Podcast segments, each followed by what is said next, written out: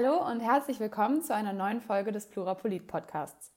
Mit dem Ziel, euch Politik näher zu bringen, halten wir euch wöchentlich politisch auf dem Laufenden. Wir sind eure Plattform für politische Meinungsbildung und Diskussion.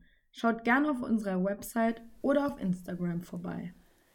Diese Folge zum gesellschaftlichen Thema hindert mich etwas daran, als Jugendlicher oder Jugendliche in Deutschland ich selbst zu sein, vom 31. Juli 2020, moderiert Paula für euch.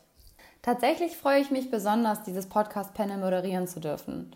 Denn mir persönlich liegt es sehr am Herzen, dass ein jeder und eine jede in Deutschland die Freiheit genießt, zu sein, wer er oder sie sein möchte.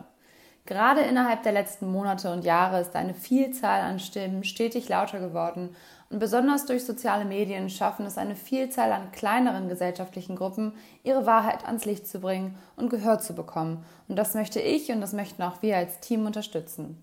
Es ist unglaublich wichtig, den Diskurs innerhalb Deutschlands stetig und auch langfristig zu bereichern. Und dazu trägt dieses Panel besonders bei, indem es eine Vielzahl an verschiedenen Themen von sexueller Orientierung bis hin zu aussehensbezogener Oberflächlichkeit, Sexismus und Rassismus behandelt. Besonders ist das Panel außerdem dadurch, dass wir mit diesem Panel acht verschiedenen jungen Menschen eine Stimme gegeben haben, welche sich alle auf ihre eigene Art und Weise für die Freiheit der Jugendlichen in Deutschland einsetzen. Wie bereits angesprochen, behandelt dieses Panel durch seine vielen verschiedenen Teilnehmer eine bunte Mischung an Themen. Daher werde ich euch diese nacheinander nahelegen. Anna Kummer ist Aktivistin und hat ein Instagram-Projekt gegen Fettshaming ins Leben gerufen.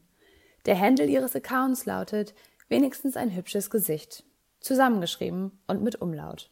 Sie hat Folgendes zu sagen. Als dicke Jugendliche dachte ich, dass ich selbst der Kunst sei, weshalb mein Leben schwer ist. Uncool, kein Schwimmbadbesuch im Sommer, Hemmungen beim Flirten, Selbsthass beim Blicken in den Spiegel. Die Gesellschaft, in dem Fall meine Klasse und Leute in meinem Alter, haben mir beigebracht, dass ich als dickes Mädchen nicht besonders wertvoll bin. Faul, fett, hässlich. Das habe ich irgendwann so oft gehört, dass ich es dann auch einfach geglaubt habe. Wenn ich mir heute Foto, äh, Fotos von damals anschaue, auf denen ich mit meinen Freundinnen zu sehen bin, bin ich total verwirrt, traurig und auch ein bisschen wütend. Ich sehe ein total normales Mädchen, ein Teenie wie jeder andere auch zwischen ihren Freundinnen, die auch alle total normale Mädchen waren und auch viel zu oft dachten, dass sie hässlich seien. Zu groß, zu klein, zu klein oder zu große Brüste, Pickel, Zahnspange. Ich könnte ewig weiter aufzählen, welche Makel wir an uns fanden und uns deshalb nicht liebenswert und monströs fanden. Es ist ihrer Meinung nach also leicht zu glauben, als Mädchen niemals genug zu sein. Schönheitsideale, verstärkt durch Magazine, Filme oder Werbung, machen einem das Leben schwer. Daher plädiert sie, sollte man seinem Liebsten mehr Glauben schenken als gesellschaftlichen Zwängen. Ihr Ziel ist es, dass Schönheitsideale einen nicht daran hindern, man selbst zu sein. Anschließend an Anna Kumers Sprechpunkte sagt Jennifer Metaschk, welche freiberufliche Journalistin und Moderatorin ist, zum Thema Sexismus Folgendes. Sie empfindet, dass das deutsche System ziemlich geprägt von Sexismus, Rassismus und stereotypischen Rollenbildern ist. Besonders Frauen leiden darunter sehr. Vor allem als junge Frau, als junges Mädchen kriegst du natürlich sehr viel eingetrichtert, sei es, dass du dich auf gewisse Art und Weise zu verhalten hast, dass du bestimmte Dinge nicht tun darfst. Ähm, ich würde das rückblickend, glaube ich, vor allem auf Sexualität ja, beziehen. Das war für mich in der Jugend ein ziemlich schwieriges Thema. Sex war eigentlich immer nur rein raus und sobald der Mann gekommen ist, war es dann vorbei. Und auch wurde einem vermittelt, dass Jungs halt mit so vielen Mädchen was haben können, wie sie wollen und dann sind sie besonders cool. Und als Mädchen ist man dann halt einfach direkt die Schlampe. Das empfindet Metaschke als besonders schwierig, da Frauen permanent sexualisiert und bewertet werden, sobald ihre Körper weibliche Formen annehmen. Metaschk nimmt sich auch der LGBTQ+, Migrations- und Menschen mit Behinderungsthematiken an. Wenn ich jetzt der LGBTQI-Plus-Community angehören würde, dann hätte ich da, glaube ich, noch größere Schwierigkeiten, wenn man sich so anhört, dass schwul heutzutage immer noch auf dem Pausenhof ein Schimpfwort ist. Wie kann ich denn da ich selbst sein, ähm, wenn mir permanent vermittelt wird, dass ich schlecht bin oder dass ich abnormal bin? Genauso, wenn ich nicht able-bodied bin oder wenn ich einen Migrationshintergrund habe. Das sind einfach Dinge, an denen wir heute immer noch arbeiten müssen und an denen wir auch aktiv arbeiten müssen. Und da liegt die Verantwortung einfach bei meiner Generation und auch bei der nachfolgenden Generation, da aktiv was zu tun, uns da bewusst zu werden und alle an einem Strang zu ziehen. Bezüglich der freien Auslebung der sexuellen Orientierung und Geschlechtsidentität äußert sich auch Norman Wolf, Autor des Buches Die Fische schlafen noch. Besonders die LGBTQ-Plus-Community hat es hier schwer. Sie erfährt Dinge wie abwertende Vorurteile, Beschimpfungen, ausgeschlossen werden, körperliche Gewalt. Fast jeder zweite queere Jugendliche gibt an, in der Schule, der Uni oder am Arbeitsplatz schon mal Diskriminierung erlebt zu haben. Viele wurden schon seit dem Grundschulalter gemobbt. Acht von zehn homo- und bisexuellen Jugendlichen haben mindestens einmal Diskriminierung erfahren. Bei Jugendlichen, die sich als trans identifizieren, sind es sogar neun von zehn. Viele queere Jugendliche haben Angst vor ihrem Coming-out. Laut Wolf kann Folgendes getan werden. Zum einen sollten diskriminierende Gesetze abgeschafft werden. Zum anderen sollte jegliche Form von Liebe normalisiert werden. Außerdem sollte es frühe Aufklärung bezüglich sexueller Orientierungen und der Definition von Geschlechtern geben. Auch das Thema Rassismus wurde von unseren Panel-Teilnehmern aufgegriffen. Ali Can, der Sozialaktivist ist und Autor des Buches Mehr als eine Heimat, besitzt einen ausländischen Namen, eine andere Staatsangehörigkeit als die deutsche und dadurch sagt er, damit habe ich sozusagen verschiedene Erfahrungen aus verschiedenen Kulturen gesammelt. Von meinen Eltern aus dem Südosten der Türkei habe ich bestimmte Sachen gelernt und hier in Deutschland habe ich eine andere Lebensrealität kennengelernt. Für mich als Kind war das aber immer schon schwierig, weil von außen war ich in der Schule zum Beispiel immer der Ausländer, der, der immer anders war. Deswegen wurde ich immer gefragt, woher kommst du ursprünglich, obwohl ich dann zum Beispiel eine deutsche Stadt gesagt habe, weil ich dort ja gelebt habe. Aber man wollte mich immer in eine ausländische Schublade stecken. Man hat sich nicht damit zufrieden gegeben und hat dann auch Fragen gestellt wie, als was fühlst du dich? Er wurde gesellschaftlich also immer vor die Entweder-Oder-Frage gestellt. Dabei hat er sich selbst aber nie einseitig identifizieren wollen. Schon als Kind dachte ich mir immer, was sollen diese Schubladen? Ich habe äh, verschiedene Seiten an mir. Ich bin deutsch und türkisch und kurdisch und bin nicht in eine Schublade zu stecken. Ähm, ich würde jetzt, da ich jetzt Autor bin, von, äh, davon sprechen, dass man sich verabschieden muss von einer kulturellen Eindeutigkeit. Ja, ich bin ein Mensch, der mehrere Seelen in der Brust hat. Und wenn ich zum Beispiel spazieren gehe, gehe ich als Türke oder als äh, Deutscher spazieren. Da passt das überhaupt nicht, von irgendwelchen Nationen zu sprechen. Im Jahr 2020 muss seiner Meinung nach endlich verstanden werden, dass Menschen nicht mehr bloß in eine Schublade gesteckt werden können, was natürlich auch generell nie passieren sollte.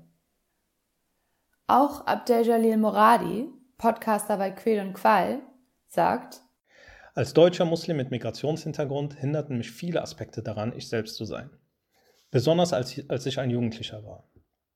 Ein großes Thema sind die Vorurteile, die einem durch Lehrer, Schüler, aber auch durch die Medien und der Politik entgegengebracht werden. Aus Angst vor Beleidigung, Diskriminierung und vor Ausgrenzung im eigenen Freundeskreis versucht man eher, den eigenen Way of Life, zum Beispiel die eigene Religion, nicht so offen zu zeigen. Man lässt sich kurze, einfach klingende Spitznamen geben, um stets als angepasst und nicht fremd dazustehen. Man muss sich laut Moradi also verstellen.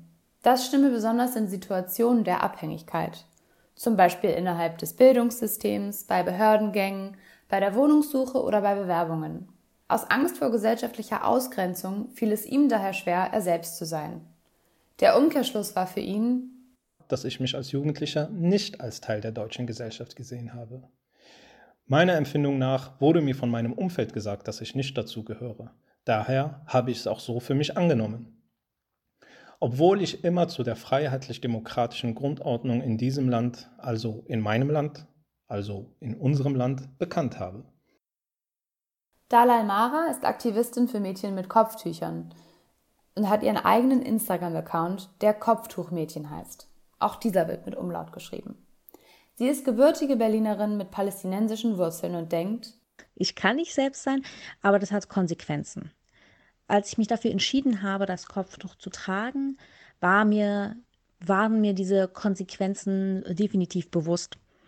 Die Konsequenzen, äh, dass ich eventuell keinen Job finde, äh, dass ich äh, viel stärker mit Rassismus konfrontiert werde, ganz besonders mit antimuslimischem Rassismus. Die Gefahr, dass ich bespuckt werden könnte, geschlagen sogar werden könnte.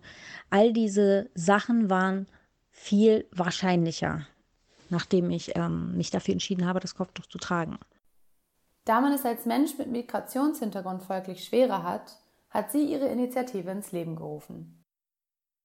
Generell denkt Mara Grigorian allerdings, welche für Jupp berichtet, dass man in Deutschland nicht daran gehindert ist, als jugendliche Person man selbst zu sein.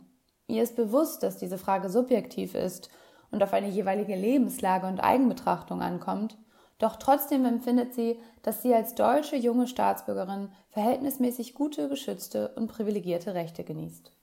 Und auf Basis dieser Rechte wird es mir ermöglicht, mein Leben so zu gestalten und danach auszurichten, wie ich das möchte und demnach auch ich selbst zu sein. Der Grund, warum ich das so sehe, ist, weil ich den kulturellen Vergleich habe. Meine Eltern sind Anfang der 90er Jahre nach Deutschland eingewandert. Das bedeutet, ich habe Migrationshintergrund. Ich bin in zwei verschiedenen Welten aufgewachsen und konnte unterschiedliche Lebensweisen kennenlernen und beobachten. Deswegen weiß sie, dass in anderen Ländern andere Systeme und Strukturen herrschen können, welche weniger unterstützend und wohlwollend organisiert sind. Trotzdem spielt Armut in Deutschland eine große Rolle. Laut Sarah Lee Heinrich, die Mitglied im Bundesvorstand der Grünen ist, lebt in Deutschland durchschnittlich jedes vierte Kind in Armut. Denn Gerade im Aufwachsen entdeckt man seine Vorlieben und probiert sich aus. Kindern in Armut fehlt oft das Geld und die Möglichkeiten für den Sport, die Musik, die Kultur, die gemeinsamen Unternehmungen mit Freunden und Familie und auch für das Reisen. Sich nicht entfalten zu können und nicht seinen Interessen nachgehen zu können, schränkt junge Menschen darin ein, zu sein, wer sie sein wollen. Es nimmt ihnen die Wahlfreiheit. Außerdem schränkt Armut Bildungschancen ein. Jugendliche, die in Armut leben, machen viel seltener Abitur und gehen viel seltener studieren. Es geht nicht darum, dass jeder studieren muss. Aber Armut nimmt einem die Wahl. Oft wird einem in der vierten Klasse schon nahegelegt, nicht aufs Gymnasium zu gehen. Denn es fehlen die Ressourcen von Eltern zu Hause, den eigenen Bildungsweg zu unterstützen. Sei es beim Lernen am Schreibtisch, bei dem Bewerbungsschreiben für Jobs, Ausbildung oder Studium. Oder auch einfach dadurch, die Nachhilfe nicht finanzieren zu können. Ziel sollte es also sein, Armut zu bekämpfen. Heinrich schlägt hierfür die Abschaffung von Hartz IV vor. Stattdessen soll es eine amtsfeste Grundsicherung und einen höheren Mindestlohn geben. Zusammengefasst sind also fast alle Teilnehmerinnen des Panels der Auffassung, dass es vielerlei Hindernisse in Deutschland gibt, man selbst zu sein. Dies gilt geschlechterübergreifend. Zwar darf man nicht vergessen, dass wir trotzdem in einem sehr privilegierten Staat aufwachsen, der vieles für seine Bürger leistet. Doch trotzdem gibt es, besonders was gesellschaftliche Akzeptanz bezüglich vieler Themen betrifft, noch einiges zu schaffen. Sexismus, Rassismus, Armut, Vorurteile und Schönheitsideale sind hier nur ein kleiner Teil eines wesentlich größeren Pools an Themen. Ich persönlich freue mich, wie viel offener der Diskurs innerhalb der deutschen, aber auch der europäischen Gesellschaft geworden ist und blicke voller Zuversicht nach vorne. Ich bin gespannt, was kommt.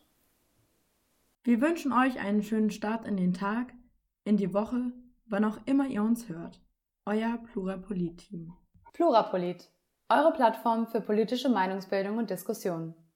Bereitgestellt von Lukas, Kaspar, Paula, Tessa, Paulo, Aljena, Viktor, Paulo, Leon, Christina. Und Lars.